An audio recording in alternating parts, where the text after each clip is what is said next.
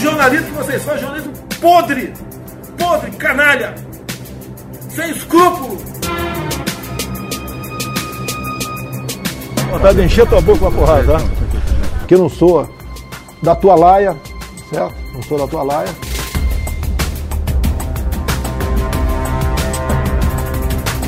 Então, o maior problema do Brasil não é com alguns órgãos, é a imprensa.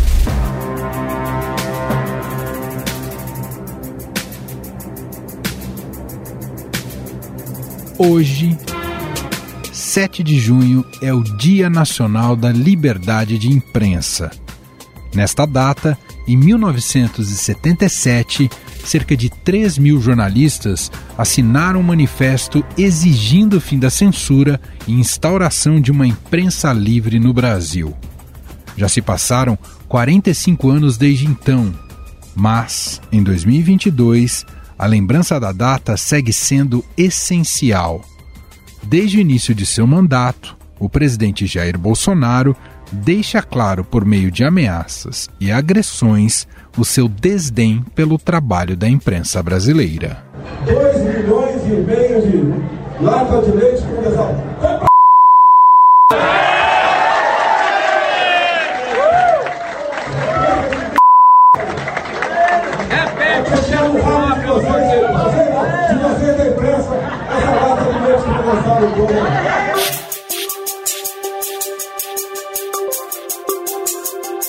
E esse comportamento também inspira agressões de apoiadores do presidente. As pessoas vão ter que ligar aqui para o hospital para saber como estão. A Globo é um lixo, o Bolsonaro tem razão.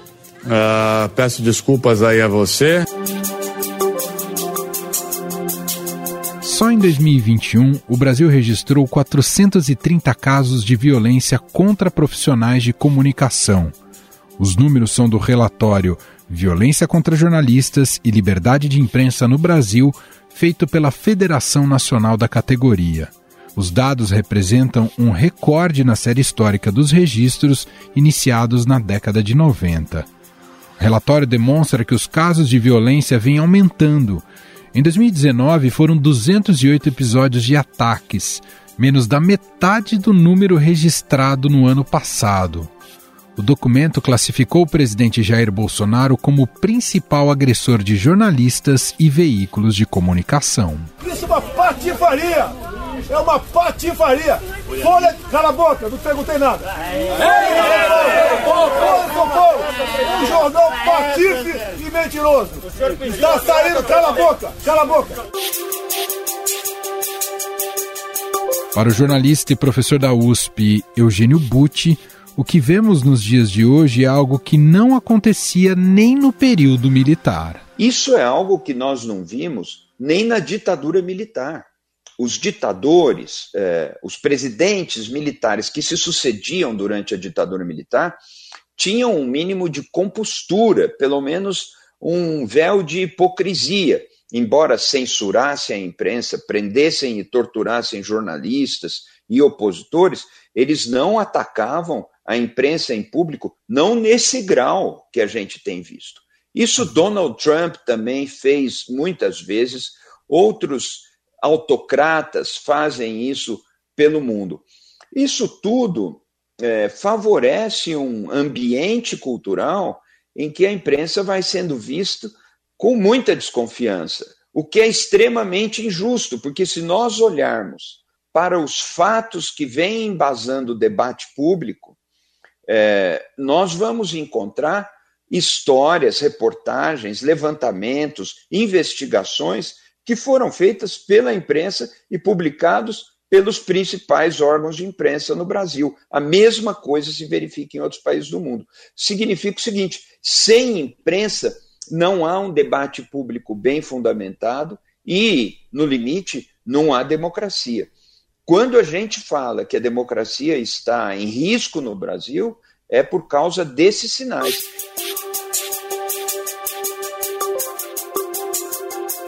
Eugênio Butti fez essas declarações em entrevista aqui à Rádio Dourado, emissora do Grupo Estado.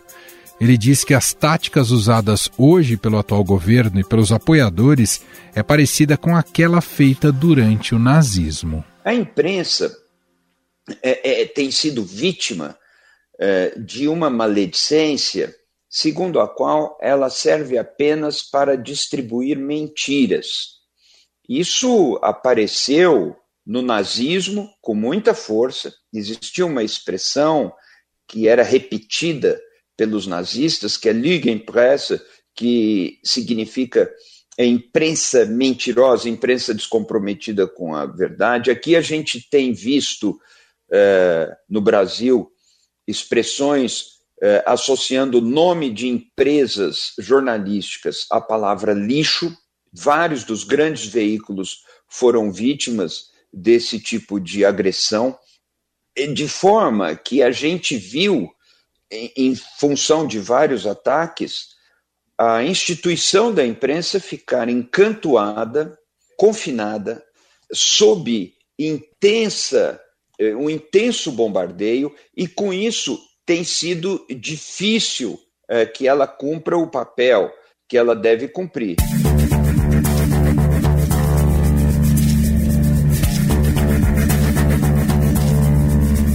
Porém, a violência contra os profissionais da imprensa não se resume só a bravatas verbais.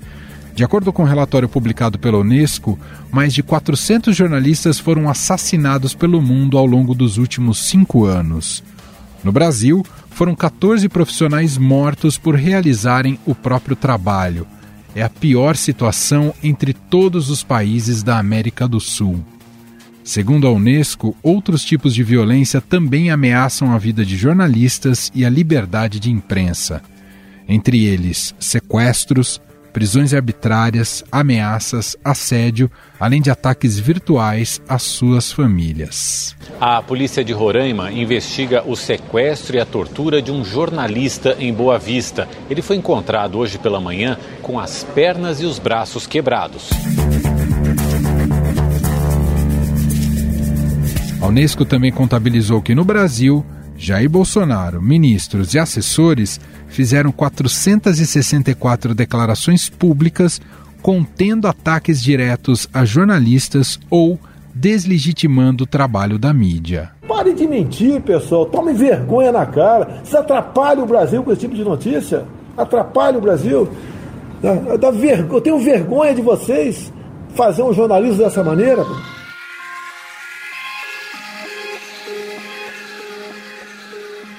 Quando o governo despreza a imprensa, oprime a imprensa, procura criar estratégias para dificultar a vida econômica de jornais e das redações. Quando isso acontece, o fluxo da informação é muito prejudicado. As pessoas terão menos condições de debater o rumo da sociedade, para onde caminha aquela sociedade.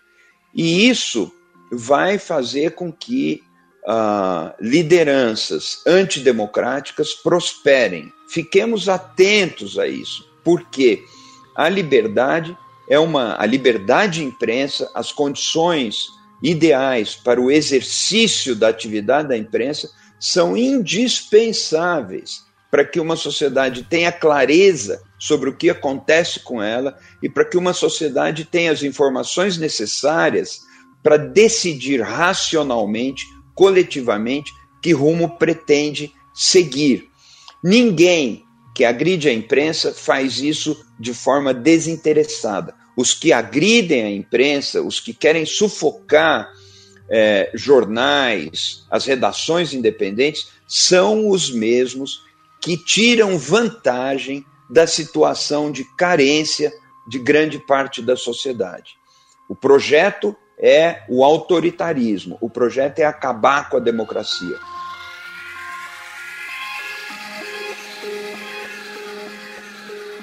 Mas Jair Bolsonaro não é o primeiro e não deve ser o último presidente a atacar a imprensa, e isso quem mostra é a história.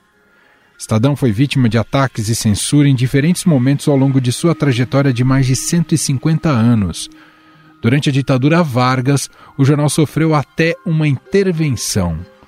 Quem nos conta mais sobre isso é o jornalista Edmundo Leite, coordenador do acervo Estadão. Mais do que censurado, no período da ditadura Vargas, o Estadão sofreu uma intervenção federal. O jornal foi tomado de seus proprietários, que foram presos acusados de conspirar contra o Getúlio Vargas. Por cinco anos, de 25 de março de 1940 a 6 de dezembro de 1945, o jornal passou a ser publicado por um interventor nomeado pelo governo. Ou seja, durante quase toda a Segunda Guerra Mundial, os leitores só tiveram informações oficiais aprovadas pelo governo em suas páginas. O controle do jornal só voltaria aos proprietários após a queda de Vargas em 1945. Por não reconhecer o conteúdo produzido no período como de sua autoria, ao retomar o controle do jornal, os proprietários retornaram à numeração anterior à intervenção em cinco anos. Do número 23.373, o Estadão voltou ao número 21.650 a partir daquele dia. O período mais duro de censura para o Estadão ocorreu durante a ditadura militar. Na ditadura militar, o primeiro ato de violência contra a liberdade de expressão no jornal aconteceu em 13 de dezembro de 1968. Naquele dia em que seria decretado o AI-5, o ato institucional número 5, o mais duro do regime militar, o jornal não foi censurado, mas apreendido na saída das oficinas gráficas para ser impedido de circular. O motivo da apreensão era o editorial Instituições em Frangalhos, com críticas ao presidente Costa Silva. Apesar do aparato militar impedir os caminhões saírem com os jornais da sede, um esquema foi montado para driblar os militares, retirar os jornais por uma canaleta improvisada nos fundos e distribuir o que fosse possível pelas bancas da cidade. O jornal conseguiu chegar a alguns leitores. Essa apreensão foi um ato isolado, mas a partir dali a situação ia começar a se complicar. Era o primeiro aviso do que ainda estava por vir. Por três anos, de 1972 a 1975, censores trabalharam diretamente dentro da sede do Estadão para proibir a publicação de notícias que desagradassem ao governo. O jornal não vai se autocensurar, foi a determinação. Aí, nos dias seguintes, começaram a chegar os primeiros censores, que eram funcionários de órgãos federais de segurança que liam todas as provas do jornal antes delas irem para a gráfica. O jornal decidiu denunciar a censura de uma maneira criativa. Em vez de rediagramar as páginas e substituir os textos proibidos por outros, o jornal decidiu publicar poemas de Camões no lugar das notícias censuradas. No Jornal da Tarde, que era outra publicação do Estadão, a maneira de denunciar era publicar receitas culinárias no lugar das notícias proibidas. Com o estranhamento dos leitores, o boca a boca começou a se espalhar e a notícia que o jornal estava sendo censurado ficou conhecida por todo mundo, mesmo o jornal não podendo publicar que estava sendo censurado. Para se ter uma ideia do tamanho do estrago feito pela censura, em três anos foram mais de mil notícias censuradas. Todas as páginas originais proibidas nesse período pelos censores e as publicadas com os poemas podem ser acessadas no site do Acervo Estadão, acervo.estadão.com.br. Veículos de imprensa eram submetidos a um padrão de cerceamento de conteúdos a partir da presença de militares nas redações e graves casos de violação de direitos humanos, incluindo torturas e prisões ilegais.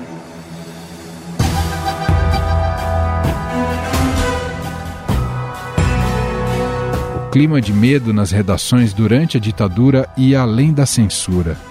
Jornais temiam a opressão do regime e até mesmo atentados à bomba, como os que aconteceram na sede do Pasquim e do jornal Última Hora. Um dos mais tristes e emblemáticos episódios da perseguição do regime militar foi o assassinato do jornalista Vladimir Herzog, nas instalações do DOI-CODE. O jornalista Vladimir Herzog foi assassinado em 25 de outubro de 1975. Uma morte que durante muito tempo escondeu o lado mais obscuro da nossa história. Desde então, Vladimir Herzog tornou-se símbolo da luta contra crimes cometidos pelo Estado durante a ditadura cívico-militar.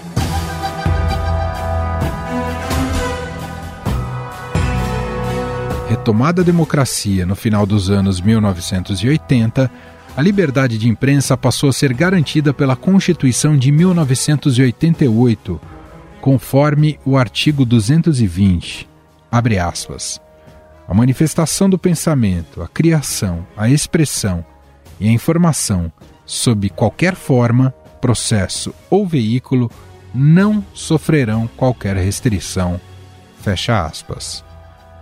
Mesmo assim, as tentativas de calar o trabalho da imprensa não pararam. Em 2002, o jornalista Tim Lopes foi assassinado por criminosos no complexo do Alemão, quando fazia uma reportagem sobre a realização de bailes funk com exploração sexual de menores de idade. O jornalista Tim Lopes foi brutalmente assassinado pelos traficantes da Vila Cruzeiro durante uma reportagem sobre bailes funks em que jovens eram explorados sexualmente. Foi um dos momentos mais trágicos, não só da história do Jornal Nacional, mas do jornalismo brasileiro. Daquele dia em diante, foram 17 horas de reportagens diárias, até que três meses depois, Elias Maluco, o chefe do bando, foi preso.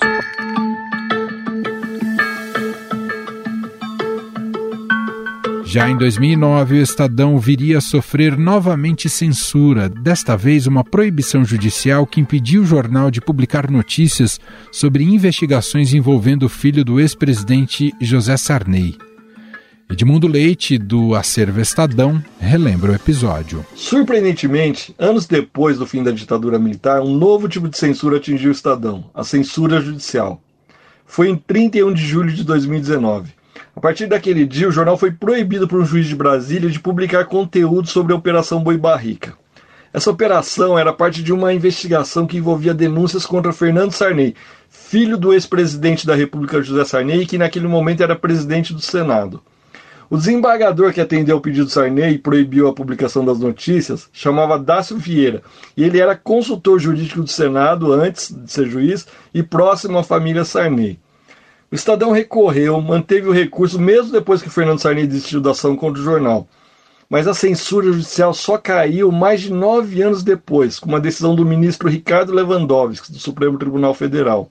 Na decisão de 1 de novembro de 2018, o ministro reafirmou que o plenário do STF já havia garantido em julgamento de 2009 a plena liberdade de imprensa como categoria jurídica proibitiva de qualquer tipo de censura prévia. Desde 2002, a organização não governamental internacional Repórteres Sem Fronteiras publica o ranking mundial da liberdade de imprensa. Na classificação de 2021, o Brasil ficou na posição 111. E para fazer uma análise sobre a liberdade de imprensa no Brasil, o produtor Gustavo Lopes conversou com a presidente da Associação Brasileira de Jornalismo Investigativo e professora do INSPER, Natália Mazotti. Tudo bem, Natália? Oi, tudo bem? É um prazer estar aqui com vocês e com a sua audiência. Bom, a gente está passando por um momento muito complicado, né? O presidente Jair Bolsonaro e seus apoiadores atacam quase que diariamente a imprensa. Dá para a gente dizer que este é o momento mais delicado da liberdade de imprensa depois da ditadura militar? Olha, Gustavo, a gente tem visto uma série de ataques que vêm de políticos, de autoridades, né?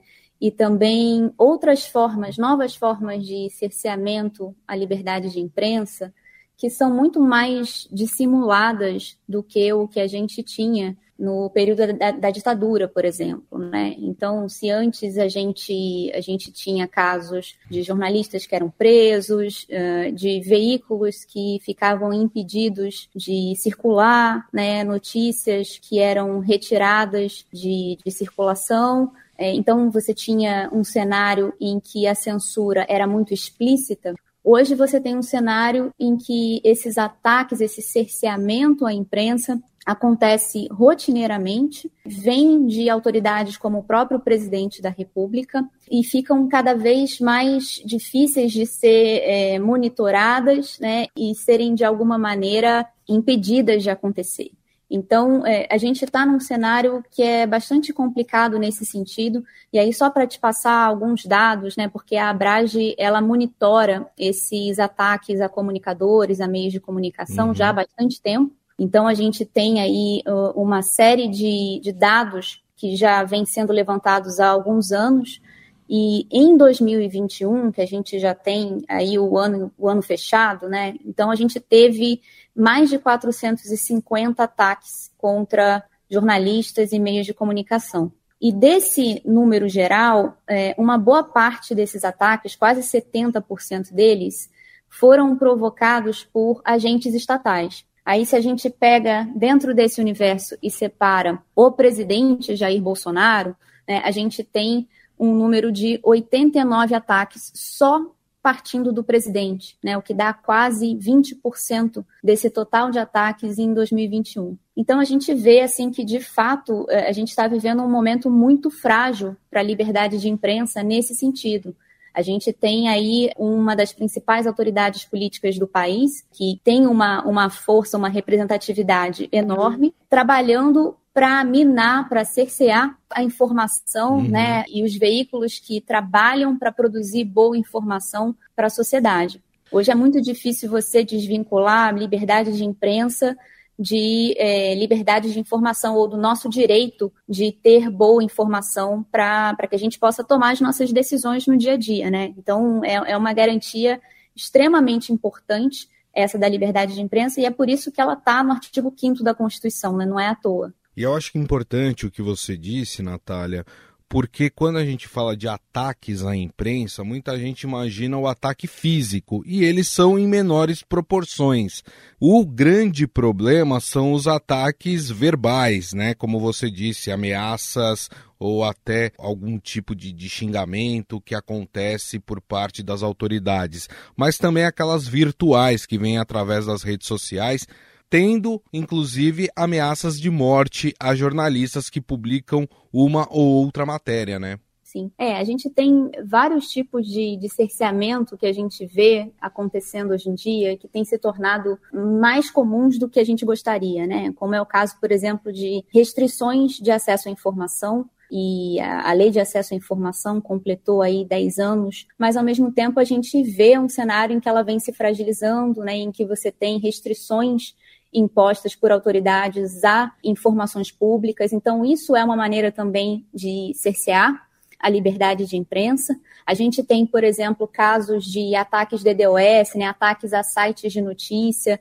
A gente tem casos de doxing, que é aquela exposição de dados pessoais de repórteres. Então, um repórter que faz uma matéria mais crítica, mais contundente contra uma autoridade, que é o papel do repórter, inclusive, né, de cobrar, Sim. de fazer o controle social. E aí ele é exposto na rede e recebe uma série de ataques por isso, e às vezes tem os seus dados pessoais expostos, né? Que coloca de fato o repórter é, sob um risco muito grande. Tem o telefone, às vezes tem é, dados de parentes expostos, então você tem também esse tipo de ataque sendo feito, sem contar os ataques judiciais, né, o assédio judicial, então processos cíveis ou penais contra jornalistas, que muitas vezes acabam impondo uma série de restrições, não só ao conteúdo, né, mas também ao próprio trabalho do jornalista. Então, uhum. quando você vê um caso, por exemplo, como o do Rubens Valente, é, você vê assim uma, uma autoridade do judiciário gerando um impacto econômico gigantesco para um jornalista, e isso faz, de uma certa maneira, o jornalista se questionar, né? Será que eu, será que eu posso publicar algo mais crítico contra essa autoridade? Eu vou ser processado, eu não vou ter condição de arcar economicamente com o impacto disso. Então, isso é uma forma também de censura. Claro que é, a imprensa, todos nós, estamos sujeitos a erros, né? E claro. a gente tem que corrigir esses erros. Mas a proporcionalidade nessas ações é fundamental. E a gente tem um projeto na, na Abrage, que é o Ctrl X, que antes ficava muito focado em levantar dados e, e fazer um monitoramento de casos em que políticos, partidos políticos pediam retirada de conteúdo. Né? Então, retirada de conteúdo digital, então você tinha muitos processos nesse sentido. Hoje, a gente, nesse projeto, também incluiu um monitoramento de é, processos com características de perseguição judicial. É, tem um caso bem clássico disso, que foi contra Elvira Lobato. Né? Então, você tem uma série de pessoas que, de alguma maneira, se movimentam né, e se articulam para entrar com ações contra o jornalista em, em, diferentes locais, né? E o jornalista ele fica praticamente impedido de trabalhar porque ele tem que lidar com aquela enxurrada de ações judiciais. Então, esse tipo de perseguição judicial também começou a ser monitorado pelo nosso projeto e é uma coisa que traz muita preocupação para a gente. Dentro desse cenário de ataques que a imprensa sofre, se o judiciário ele tem ajudado ou não a preservar a liberdade de imprensa. Acho que um pouco você respondeu é, sobre isso, porque a gente vê muitos membros do judiciário defendendo a liberdade de imprensa, elogiando o trabalho da imprensa. Mas quando a imprensa faz qualquer tipo de investigação sobre membros do judiciário, parece que esse grupo se volta contra a imprensa. É essa percepção mais ou menos que se tem? É difícil falar genericamente do judiciário, né? Porque não é uma instituição monolítica. Uhum. Você tem uma série de juízes, você tem desembargadores, você tem as instâncias superiores, né? E até se a gente pega o próprio STF e destrincha as visões do, dos seus membros, a gente tem uma grande diferença. Então não dá para dizer, ah, o judiciário ele está sendo mais favorável ou mais desfavorável à liberdade de imprensa no Brasil. Acho que você tem casos como é, como por exemplo esse, né, do Gilmar Mendes contra o Rubens Valente, que faz que preste um desserviço à liberdade de imprensa no país. Mas você também tem uma série de outros casos em que os jornalistas ganharam se não na primeira instância, na segunda ou na terceira, e aí vai, isso vai criando também um precedente bom para que o jornalista atue com mais liberdade, né, sem medo dessas restrições que podem ser impostas no judiciário. Até agora a gente falou muito sobre o ataque à liberdade de imprensa.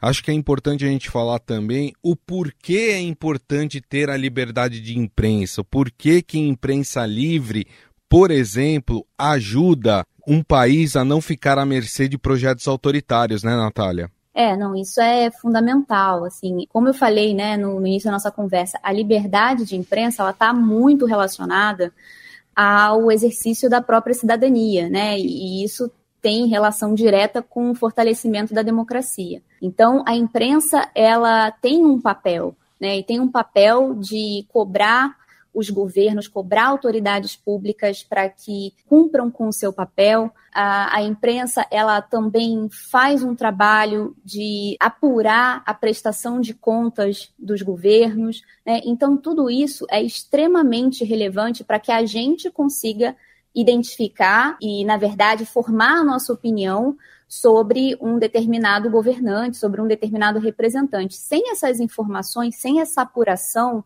a gente não tem, a gente fica no escuro como cidadão, né? Então a gente colocou alguém para nos representar, a gente quer que esse representante faça ou contribua com uma série de políticas públicas para melhorar a nossa vida, para melhorar a nossa comunidade, e a gente não sabe se isso está avançando ou não. Então a imprensa ela traz essas informações para a gente. E aí a gente vê que isso está muito alinhado a uma visão democrática de sociedade, e quando a imprensa não é livre, a gente geralmente está atrelado a governos autoritários, né, que buscam restringir esse trabalho dos jornalistas, dos veículos de imprensa, exatamente porque eles não querem que a sociedade saiba o que está acontecendo né, e possa se posicionar frente a isso. Natália, para a gente encerrar, e aí eu queria uma percepção sua em relação a isso.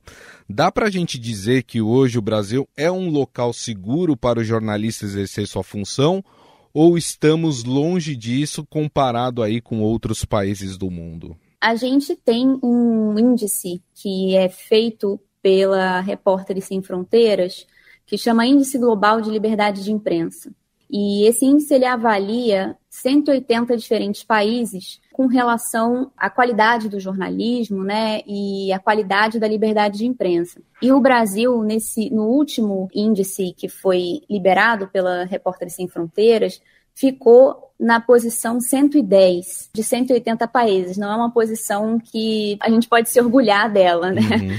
É, na verdade, a gente tem muito caminho pela frente para de fato conseguir chegar a um nível de liberdade de imprensa que seja aceitável, né, ou que seja considerado bom. E acho que muita coisa tem afetado essa nossa posição nesse índice global de liberdade de imprensa. Né? E isso não só no Brasil, mas acho que tem uma tônica no, no continente latino-americano como um todo, né? de ataques públicos, ataques de figuras públicas a jornalistas, campanhas de difamação, intimidação contra jornalistas, né? esse assédio digital que se tornou também um problema gigantesco né, e que a gente tem dificuldade de resolver, as plataformas têm dificuldade de se posicionar, né, quando você tem ataques massivos a jornalistas. Então, a gente tem uma série de desafios aí, e o Brasil ainda tem bastante a avançar. E eu acho que instituições como a Abrage, né, a sociedade civil organizada de forma geral, tem muito a contribuir para que esse avanço de fato aconteça. Bom, nós ouvimos a presidente da Associação Brasileira de Jornalismo Investigativo, professora do INSPER, Natália Mazotti. A gente falou um pouco sobre liberdade de imprensa neste dia em que se comemora a liberdade de imprensa. Natália, queria te agradecer mais uma vez aqui a entrevista. Muito obrigado pelo bate-papo. Prazer foi meu. Estou sempre à disposição. Estadão Notícias. E este foi o Estadão Notícias de hoje, dia 7 de junho de 2022, o Dia Nacional da Liberdade de Imprensa. Contou com a apresentação minha, Emanuel Bonfim, na produção, edição e roteiro Gustavo Lopes, Jefferson Perleberg, Bárbara Rubira e Gabriela Forte. A montagem é de Moacir Biasi. Escreva pra gente no nosso e-mail podcast@estadão.com. Um abraço para você e até mais.